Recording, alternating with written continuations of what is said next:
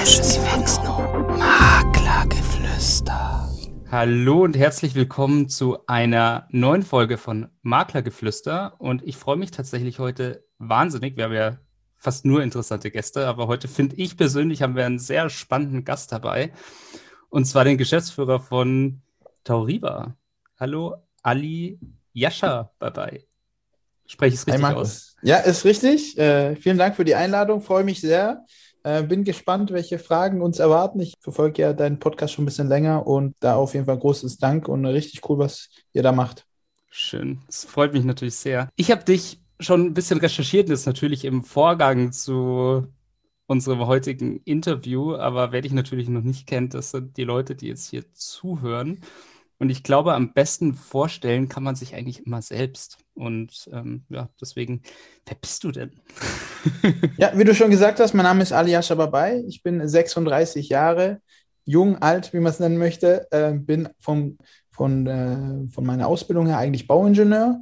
Und vor ja, elf, elf Jahren circa habe ich angefangen, in Immobilien zu investieren und habe vor drei Jahren circa die Tauriba GmbH gegründet, also die Tauriba gegründet, erst als Einzelunternehmen. Mittlerweile sind wir eine GmbH äh, mit auch mehreren Geschäftsführern im Boot und ja, äh, expandieren deutschlandweit. Äh, wir sind auf Immobilienvermarktung deutschlandweit konzentriert und macht sehr, sehr viel Spaß und es läuft sehr, sehr gut. Und ja, das ist das, was ich im täglichen Geschäft mache. Total spannend. Da bin ich heute natürlich schon sehr interessiert daran, noch mehr tatsächlich auch von dir persönlich zu erfahren. Bevor wir noch mehr eintauchen, äh, habe ich immer so diese kleinen Entweder-Oder-Fragen. Ja, damit man sich vielleicht noch mal so ein schnelles, kleines Bild davon machen kann, wie tickt denn der Ali. Und da ist die erste Frage, die mich jetzt so bei dir interessieren würde, weil du hast ja beides schon erlebt. Du warst auf der anderen Seite äh, Bauingenieur, warst klassisch angestellt, wie viele das gemacht haben. Und als ba angestellter Bauingenieur hat man ja eigentlich auch schon ein sehr lukratives Leben, würde ich sagen. Und jetzt hast du die Selbstständigkeit schon seit einiger Zeit erlebt. Was würdest du jetzt so für dich als Resümee sagen? Was ist besser, Anstellung oder Selbstständigkeit? Ich glaube, ähm, das ist immer abhängig und das ist bei vielen äh, solcher Fragen so, äh, wenn du mich in verschiedenen Lebenssituationen gefragt hättest, zum Beispiel während dem Studium, vor dem Studium, wäre die Selbstständigkeit für mich, ich kann mich nämlich noch ganz genau daran erinnern, dass ich mit einem Kollegen darüber gesprochen habe, der sich selbstständig machen wollte. Er ist jetzt im Angestelltenverhältnis, ich bin jetzt selbstständig und er, er wollte sich damals selbstständig machen und ich habe gesagt, das, wie kann man sich denn selbstständig machen? Das ist viel zu großes Risiko und so weiter und jetzt sehe ich es genau andersrum. Von daher, früher, der alte Ali hat mit Sicherheit gesagt Angestellte, der jetzige Ali sagt definitiv selbstständig, genau. Sehr gut. Ich glaube, das, äh, das schwankt immer wahrscheinlich wahnsinnig und es gibt wahrscheinlich unterschiedliche Menschen, die für die unterschiedliches auch passend ist. Und Absolut. Also es ist, es ist, äh, ich denke, von Person zu Person unterschiedlich, auch denke ich von der, vom, vom Mindset her. Äh, wie gesagt, weil ja, ich sehe es ja an meiner eigenen Person. Vor fünf oder zehn Jahren sah es komplett anders aus. Ähm, ich glaube nicht, dass es sich in Zukunft bei mir ändern wird, aber ja, das ist, jeder muss seinen eigenen Weg finden und für mich, ich fühle mich da sehr wohl damit und dementsprechend jetzt ab, absolute äh, Selbstständigkeit äh, würde ich mich da äh, dafür entscheiden. Eine Sache, wo Selbstständige, glaube ich, schon einen gewissen Vorteil hatten in den letzten zwei Jahren, war, dass man sich gar nicht so wahnsinnig umstellen musste, weil meistens als Selbstständiger arbeitet man ja so viel, dass man eh kaum Urlaub macht. Und jetzt mit der Krise äh, hatten die meisten Menschen in Deutschland ja auch gar nicht so die Möglichkeit, Urlaub zu machen. Falls es jetzt aber mal wieder bei dir so weit kommt, gehst du lieber an den Strand oder fährst du lieber in die Berge? Du fragst mich jetzt auch wieder im richtigen Moment. Ich komme gerade von einem äh, Urlaub aus äh, Südtirol, vier Tage. Hat mir ah. sehr gut gefallen, aber ich bin trotzdem eher der Strandtyp. Ja. Okay. Ja. Also Berge absolut auch offen, wenn man das dann so Absolut. Absolut, also generell Natur, aber ja, da kommt vielleicht so ein bisschen mein, mein äh, südländischer Hintergrund äh, wieder raus. Äh, ich bin da schon gerne in der Sonne. Auch, auch nicht so der Winter-Ski-Typ, weiß, der hat mich nie richtig gecatcht. Ich äh, mag die Sonne einfach viel zu sehr. Ja, aber Berge war super, super schön. Bin da generell offen dafür, aber äh, wenn ich mich entscheiden müsste, dann auf jeden Fall an die Sonne. Cool. Du hast ja super viel, eigentlich dein ganzes Leben nur mit Immobilien zu tun gehabt könnte man sagen. Und jetzt haben wir natürlich auch über Natur gesprochen. Wenn du jetzt die Wahl hättest bei den ganzen tollen Objekten, die du schon so erlebt hast und bei den ganzen Lebensumständen, die man da wahrscheinlich schon mit analysiert hat, würdest du dich eher für so ein Landhaus, für eine Villa in der Natur entscheiden oder für so ein tolles, cooles Penthouse in der Stadt? sehr schwierige Frage, weil es auch wieder abhängig von, von der jeweiligen Situation ist. Aber wenn du mich jetzt äh, so direkt fragst, aktuell wahrscheinlich eher das Landhaus in der Natur. Mhm. Ähm, schön in der Ruhe ist, ist, ist, als Makler hat man einen sehr, sehr hektischen Alltag. Ähm, und durch äh, Corona hat es ja, durch die ganze Digitalisierung, kann man ja theoretisch von überall arbeiten. Äh, Wäre das auf jeden Fall meine präferierte Option. Es wechselt auch wahrscheinlich so ein bisschen mit, äh, mit der Zeit. Ich Absolut, weiß noch ja. so, vor, vor fünf Jahren hätte ich mich persönlich immer für das Penthouse in der Stadt entschieden. Jetzt mittlerweile muss ich wirklich sagen, so mit 30 äh, bin ich auch ehrlich gesagt mehr der Fan von. von ja, man, man, weiß nicht, vielleicht wird es in Zukunft wieder anders. Also, das ist, ich bin da ja auch äh, nicht festgefahren, was das angeht, aber ja. ja. Stimmt. Und final würde ich dir noch eine Frage stellen, die sich wahnsinnig viele stellen, wahrscheinlich so generell. Ja, vor allem die Menschen natürlich auf der anderen Seite, die interessiert sind daran, eine Immobilie zu kaufen oder zu mieten. Allerdings hast du jetzt beides schon erlebt. Du warst, ähm, so, du bist sowohl als Immobilienmakler tätig, als auch, dass du das als Bauingenieur ganz lange gemacht hast.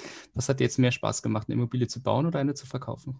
Definitiv verkaufen. Also da und alles, was mit Handwerkern und Bauen und äh, Dräg auf der Baustelle zu tun hat. Ich habe das lang genug, äh, auch, auch Abnahmen auf der Baustelle, Bewährungsstahl selber verlegt und so weiter. Also da habe ich alles schon erlebt und äh, da kann ich sagen, mir macht das der Verkauf wesentlich mehr Spaß. Alles, was mit Renovierung und, und Baustelle zu tun hat, das ist einfach, ja, das macht mir nicht so viel Spaß und deswegen konzentriere ich mich mehr auf den Verkauf. Ah, okay. Also es ist, glaube ich, ein sehr starker Schritt und, und sehr mutiger Schritt, dann auch tatsächlich jederzeit sich zu hinterfragen, was ist eigentlich der richtige Punkt für mich, wo treibt es mich eigentlich hin, was macht mir am meisten Spaß. Und als ich dich recherchiert habe, eine Sache, die ich total interessant fand, waren wirklich so deine Wurzeln, weil du bist ein Mensch, der unglaublich viel schon erlebt hat, was wahrscheinlich viele Menschen in ihrem Alltag nicht so wahnsinnig erleben. Und vor allem auch in der Kindheit hattest du bestimmte Situationen, mit denen du zurechtkommen musstest, wo viele vielleicht sogar größere Probleme damit gehabt hätten. Mhm. Und jetzt bist du, glaube ich, jemand, der diese Frage ganz gut beurteilen kann. Deswegen wollte ich dich mal fragen, was denkst du denn so, inwiefern bestimmt so unsere Kindheit, unsere Umstände, die Herausforderungen, die wir erlebt haben, unsere berufliche Entwicklung, wenn wir erwachsen sind? Das ist echt eine sehr komplexe Frage. Also ich denke, wir sind generell immer ein Produkt unserer Vergangenheit. Ähm, wir haben natürlich, wir, wir erleben vieles in der Vergangenheit und verarbeiten das natürlich ein bisschen. Inwieweit das natürlich Einfluss hat auf deinen beruflichen Werdegang, ist, glaube ich, ja auch von Person zu Person unterschiedlich, weil wenn du mich zum Beispiel vor 15 Jahren kennengelernt hättest, war ich extrem introvertiert, ich würde schon fast sagen leicht depressiv äh, und mhm. auch überhaupt kein großes Selbstbewusstsein.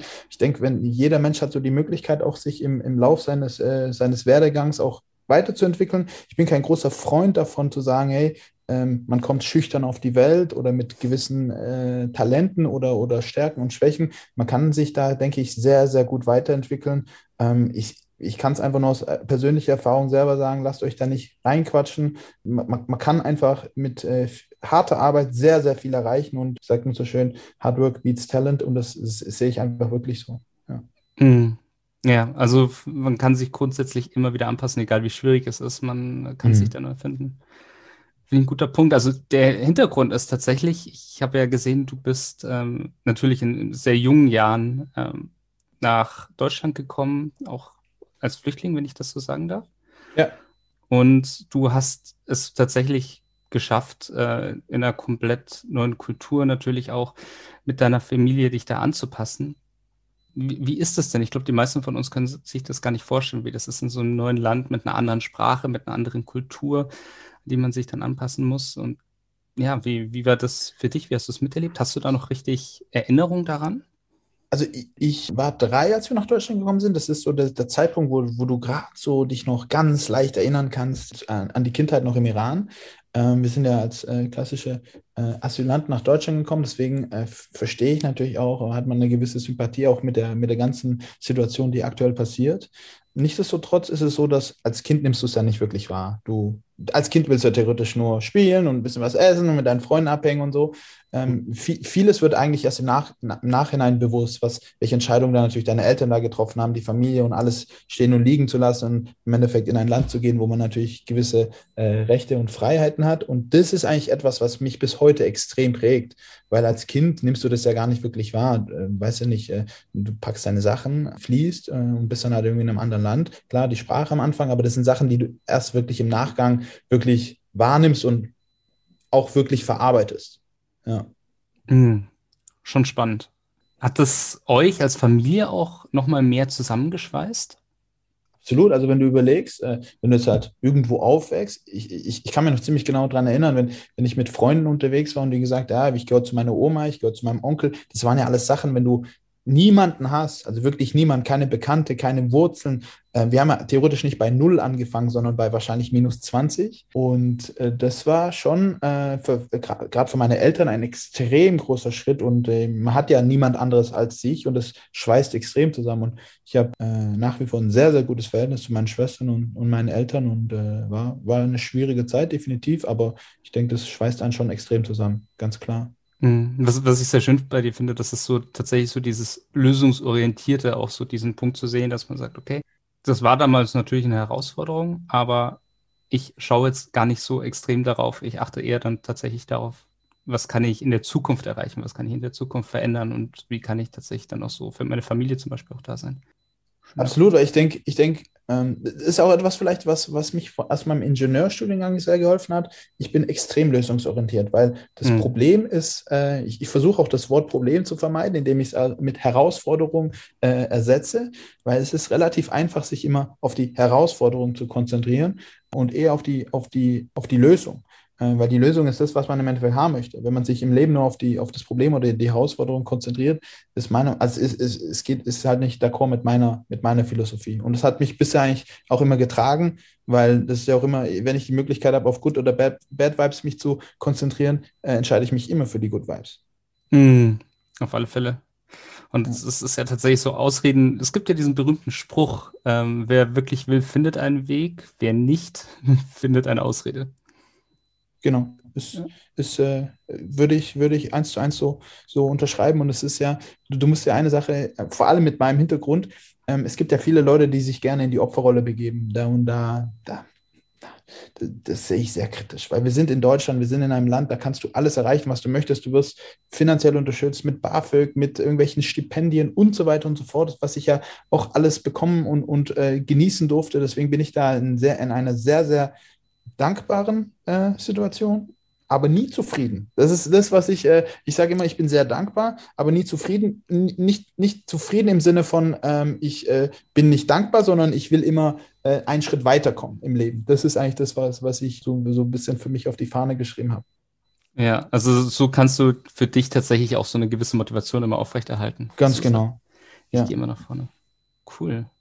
Eine Sache, die sich durch deine, durch deine Zeit immer mehr zieht und ein Thema, glaube ich, das sich da auch wahnsinnig stark durchzieht. Also man hat es jetzt gerade zum einen gesehen, weil du gesagt hast, Probleme sollen mich nicht aufhalten. Ja, also du, du suchst tatsächlich den Weg dann auch mehr so in, in, diese Freiheit, aber auch tatsächlich so dieses Thema, die Entscheidung vom, äh, vom Bauingenieur in die Selbstständigkeit.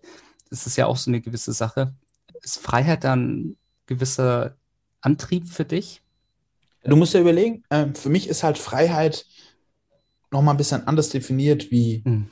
wie, wie viele andere, weil du musst überlegen, wenn du aus einem, aus einem Land kommst, wo du gar keine Freiheit hast, auch dir zum Beispiel auszuwählen, was du heute anziehst oder wo du hingehst oder mit wem du was machst, ähm, ist für mich halt, und das ist das, wenn du als Kind das die permanent eingetrichtert bekommst, auch von deinen Eltern, äh, dass sie alles stehen und liegen lassen mussten, um die vier Kinder in ein Land zu bringen, wo du wirklich frei bist, es ist natürlich ein, ein krasses, äh, krasser Mindset. So, Es ist wirklich äh, anders wie jeder definiert ja natürlich seine Freiheit ein bisschen anders, aber für mich war das okay, krass. Mhm. Wir durften oder ich durfte in einem anderen Land die, die und die Dinge nicht machen und jetzt habe ich die Freiheit und ich wäre ja theoretisch ja, ein bisschen beschränkt, wenn ich das nicht nutzen würde. Und deswegen ist es für mich Freiheit nochmal in der Hinsicht schon krass. Mhm. Ja. Das, das kann ich mir, glaube ich, tatsächlich. Also für mich ist es so, ich kann es mir gar nicht vorstellen, wie es Ja, du kennst es ja nicht anders. Ja. Du kennst es halt nicht anders. Und deswegen, also ohne das, äh, das ist jetzt nicht wertend gemeint, aber Klar. wenn du halt, wenn du halt äh, durch familiäre Verbindungen, wir haben ja noch viel Familie dort und durch Geschichten aus der Vergangenheit, wenn du sagst, hey, du, du hast halt keine Freiheit, das zu machen und das dann wäre es ja theoretisch verschwendet. Und deswegen ist, hilft es einem auch, manchmal in Kriegsregionen oder mit Menschen zu sprechen, die, die gewisse Freiheiten und, und äh, Sachen mhm. nicht haben, um auch einmal ein bisschen geerdeter zu werden und sagen, hey, ist schon krass, wo wir leben, schon krass, welche Möglichkeit wir haben.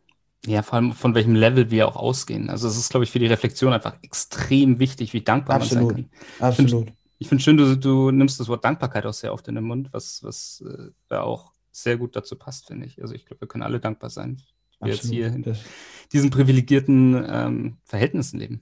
Das ist wirklich ja. toll. Danke. Schön. Wie hast du es so für dich geschafft, ähm, mit diesen ganzen Herausforderungen ähm, auch wirklich erfolgreich zu werden? Weil ich meine, es ist ja kulturell, glaube ich, schon ist so ein gewisses, gewisses anderes The äh, Thema, wenn man da äh, ist und vor allem, wenn man sich halt dann auch immer wieder neue Herausforderungen anpassen muss. Ich glaube, ich, wenn ich eine Sache schon immer war, ist, glaube ich, schon immer ein bisschen Ehrgeiz. Ich weiß, ob ich das von meinen Eltern oder generell, ich weiß nicht, wie, wie, wie tief man da in die DNA gehen muss, aber ich war immer sehr, sehr ehrgeizig, egal was ich gemacht habe.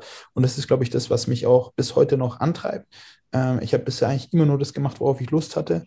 Und das ist das etwa, also ja, wie gesagt, das ist, äh, das ist mein Antrieb, meine Motivation. Wenn mir etwas keinen Spaß macht, dann äh, spüren das alle anderen. Und ich sehe das, höre das auch relativ oft, dass äh, man äh, auch in Kundengesprächen, dass man merkt, dass es einem Spaß macht. Und das ist auch das, was viele Leute sagen. Wenn du deiner Leidenschaft hinterhergehst, dann dann gibt es da irgendwann diesen Punkt, wo du ein Momentum hast und das dann umschlägt. Man sollte niemals dem Geld hinterherlaufen, sondern seiner Leidenschaft. Und alles mhm. andere kommt meiner Meinung nach von alleine. Weil wenn es dir keinen Spaß macht, dann, dann, ich arbeite nicht umsonst 100 Stunden die Woche, weil es mir einfach Spaß macht. Und wenn es mir Spaß macht, ist für mich halt keine Arbeit mehr. Und das ist etwas, was äh, für mich sehr, sehr wichtig ist. Ja, das ist, glaube ich, ein großer Punkt, wenn viele Menschen mal sagen, ach Mensch, du arbeitest so viel und so weiter. Aber ja, was ist Arbeit? Arbeit kann auch sehr, sehr viel Spaß machen. Es kann genauso ja. viel Spaß machen wie ein Hobby. Absolut, ja. ja. Wann war dann so eigentlich dein erster richtiger Berührungspunkt mit der Immobilienbranche? Wann hast du gedacht, okay, Häuser, das Immobilien, Gebäude, das ist das, was mich interessiert.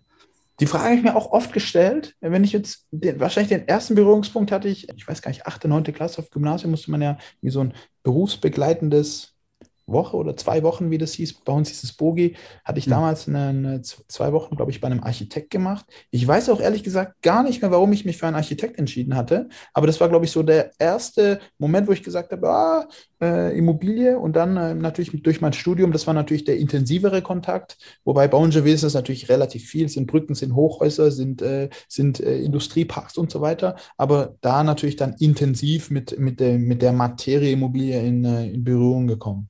Ja. Mm, okay, und dann bist du in den Bereich Bauingenieurwesen rein und hast dann gesagt, okay, nee, ich will nicht mehr in der klassischen Anstellung bleiben. Warum hast du dich dann dafür entschieden und was hat so dein Umfeld gesagt, als du von diesem sicheren Weg weg bist?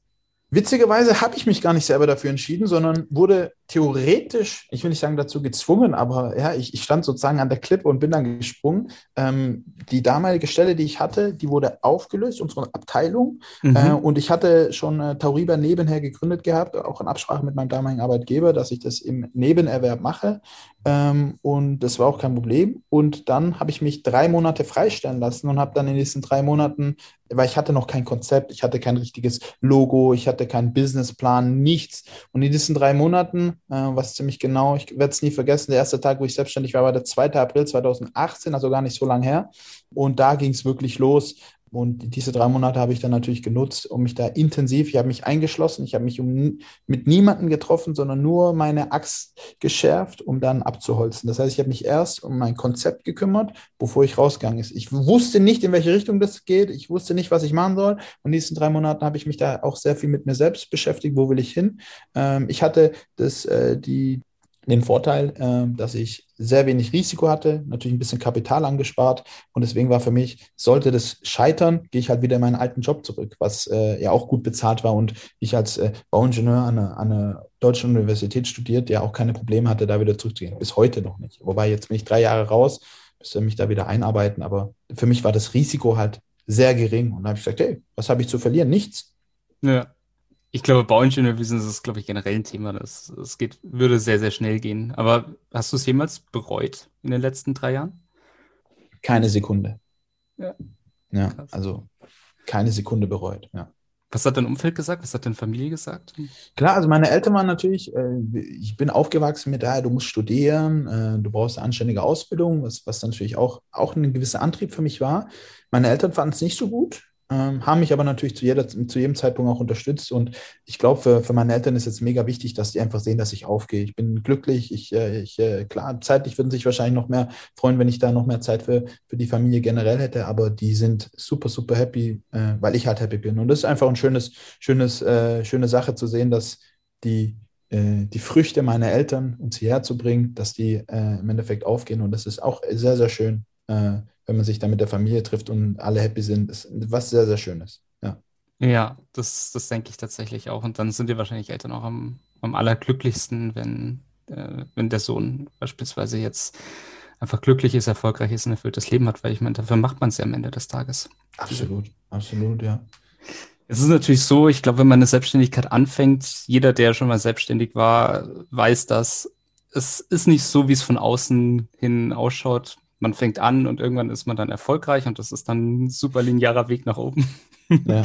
ähm, was, was war für dich so die größte Herausforderung am Anfang? Also die, es waren sehr viele Herausforderungen, aber keine, wo ich jetzt, jetzt im Nachgang auch sage, boah, hätte ich niemals schaffen können. Klar, ich meine, die, die, die Herausforderung war, klappt's oder klappt's nicht. Mhm. Ich glaube auch so die Versagensangst, so, ey, jetzt hat man sich mal selbstständig gemacht und wenn es nicht klappt, ist ja auch so ein bisschen äh, die Versagensangst der Gesellschaft, dass man sich dagegenüber dann irgendwie rechtfertigen möchte. Aber das ist Gott sei Dank nicht, nicht der Fall gewesen. Aber sonst größere Herausforderung, klar, ich wusste nicht, ob es klappt. Das, ist, das war eigentlich so die, die größte Herausforderung. War aber, glaube ich, denke ich, gut vorbereitet. Und jetzt in der Retro-Perspektive habe ich, glaube ich, sehr, sehr vieles von Anfang an richtig gemacht, aber mhm. weil ich mich ja halt damit beschäftigt hatte. Es war jetzt nicht so, dass ich morgens aufgewacht bin und gesagt, ah, ich mache das jetzt mal, sondern ich bin ein sehr, sehr analytischer Mensch. Ich gehe schon rein, rede mit Leuten, analysiere, bild mir meine Meinung und äh, gucke dann natürlich, dass ich das richtig einordnen kann. Und von daher waren das, glaube ich, schon die richtigen äh, Schritte. Ja.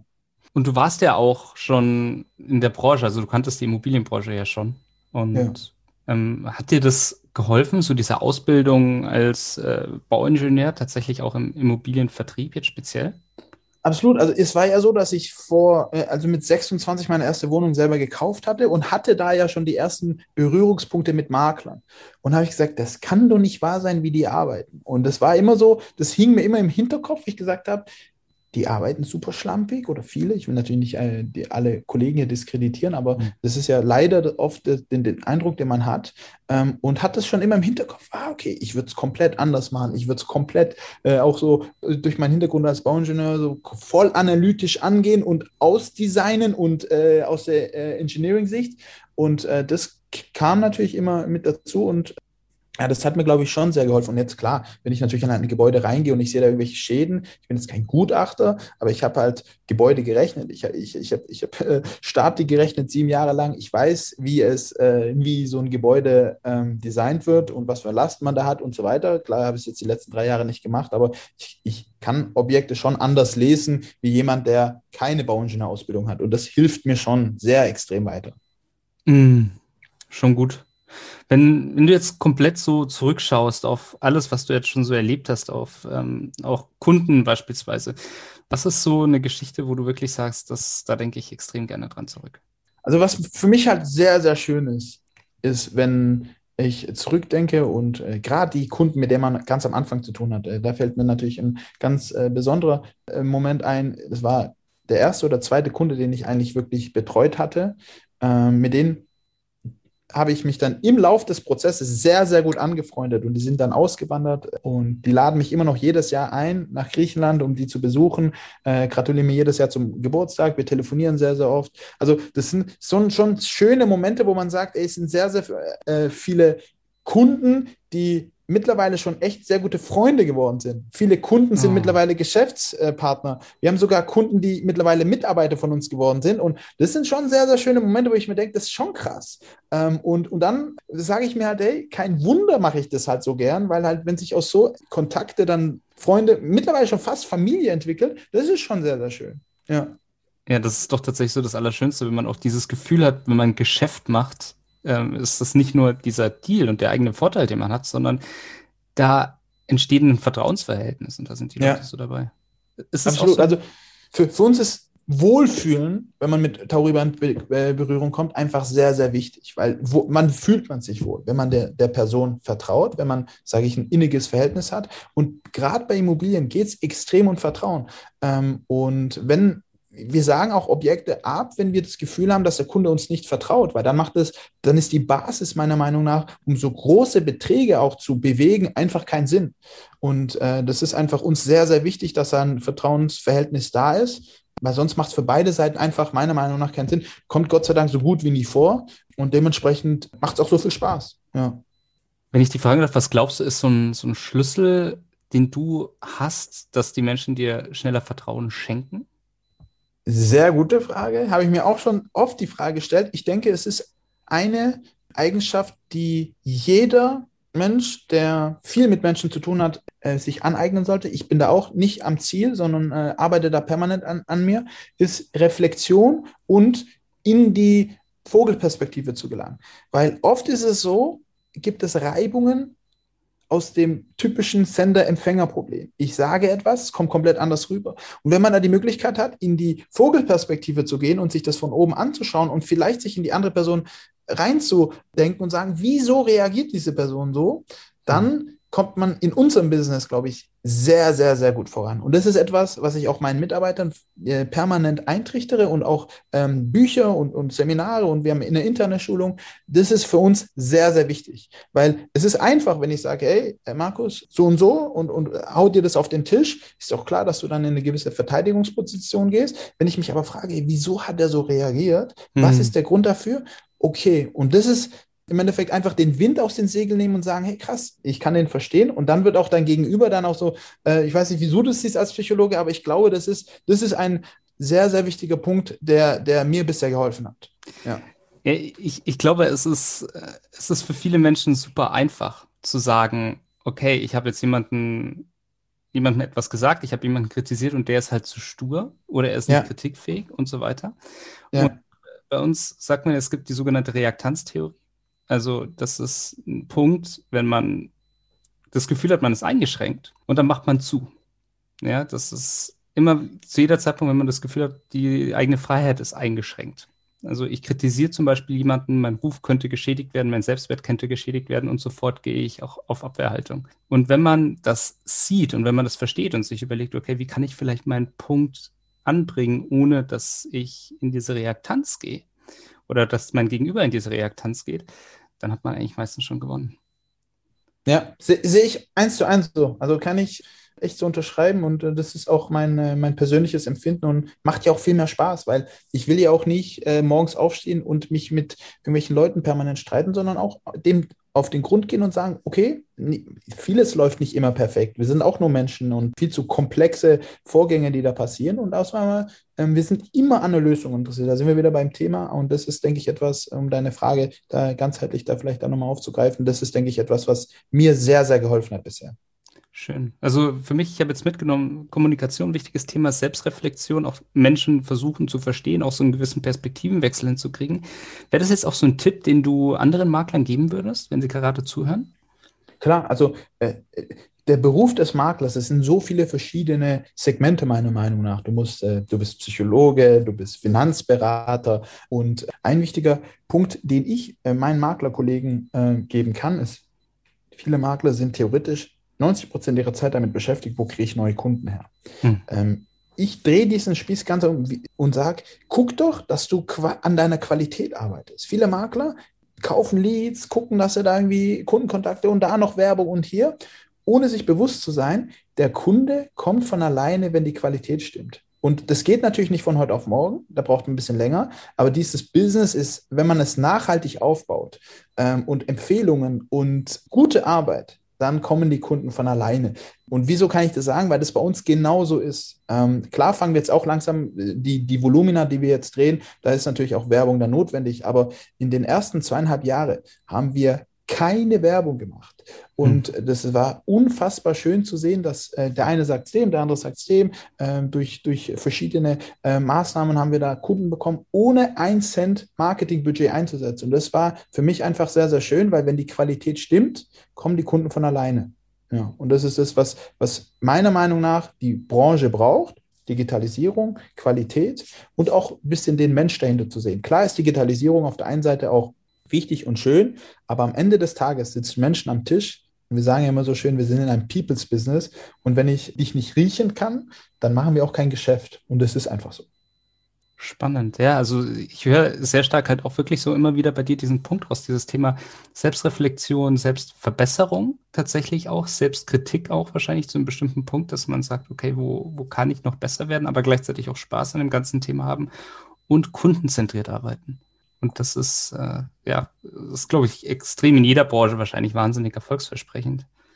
Wir, wir, wir, versuchen uns auch permanent neu zu erfinden. Das heißt, es ist ja auch schön jetzt mit, mit Marius und Vince, die jetzt auch bei äh, Tauriba als Geschäftsführer mit dabei sind.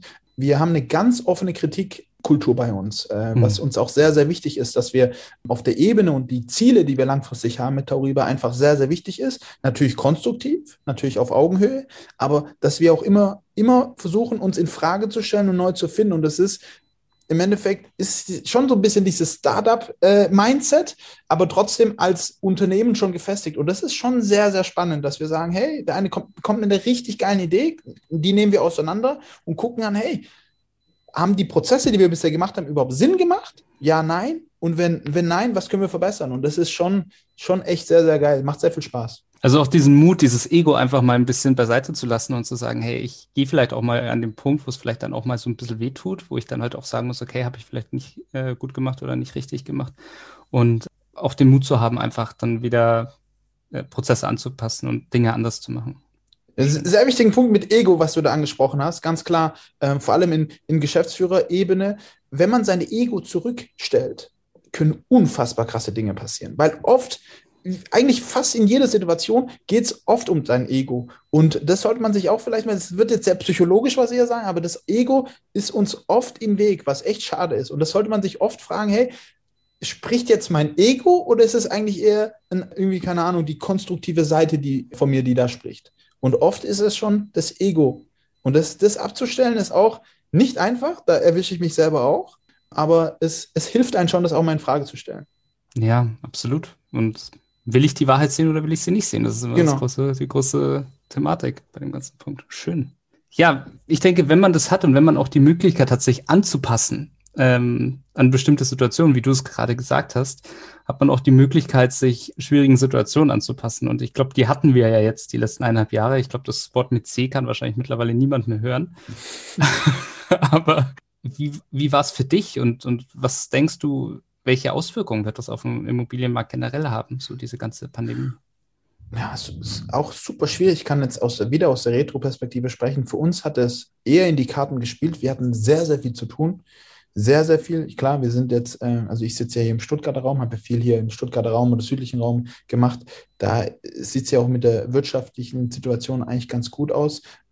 Also aktuell, das, das Schöne an der Immobilienbranche ist, die ist ja äh, antizyklisch und auch sehr träge. Das heißt, bis wir da äh, große äh, Bewegungen sehen, müssen im, im, Voraus schon wahrscheinlich mehrere Monate und Jahre größere Maßnahmen passieren, um das da zu sehen. Klar, wir reden jetzt vom, vom Wohn wohnwirtschaftlichen Bereich. Im Gewerbe hat man es ja relativ schnell auch gemerkt. Wo die Reise hingeht, denke ich, ist relativ schwierig, da jetzt eine, eine Prognose zu, zu machen. Nichtsdestotrotz müssen wir uns ja immer überlegen, wir sind in der Immobilienbranche tätig. Man steht morgens auf, wenn man nicht im Homeoffice ist, äh, fährt man zur Arbeit in eine Immobilie, man wohnt in einer Immobilie, man geht zu Besuch oder wenn man wieder ins Restaurant. Also alles dreht sich im Endeffekt schon bis zu einem gewissen Grad um, eine, um Immobilien.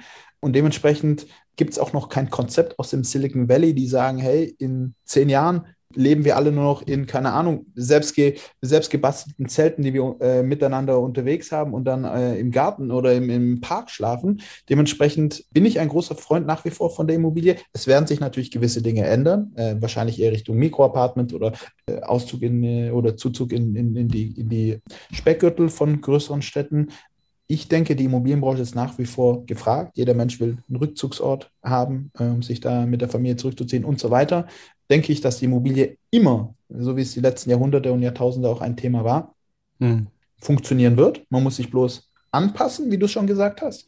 War nicht einfach, auch für viele nicht. Ähm, aber ich bin nach wie vor der, der Meinung, dass äh, der Immobilienmarkt funktionieren wird. Wir müssen auch unterscheiden zwischen global und lokal. Es gibt mit Sicherheit Märkte, wo er bis zu einem gewissen Grad eingebrochen ist, stagniert.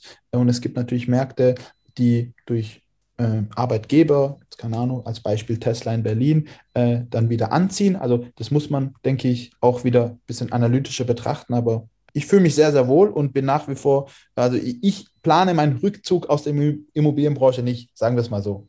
Ja. Das ist doch schön und sehr, sehr gut, dass du uns da auch erhalten bleibst. Danke. Wenn, wenn, man sich das jetzt alles anhört äh, von dir, ist es ja, ja, wie ein Hollywood-Film. Ja, du bist sehr jung ähm, nach Deutschland gekommen.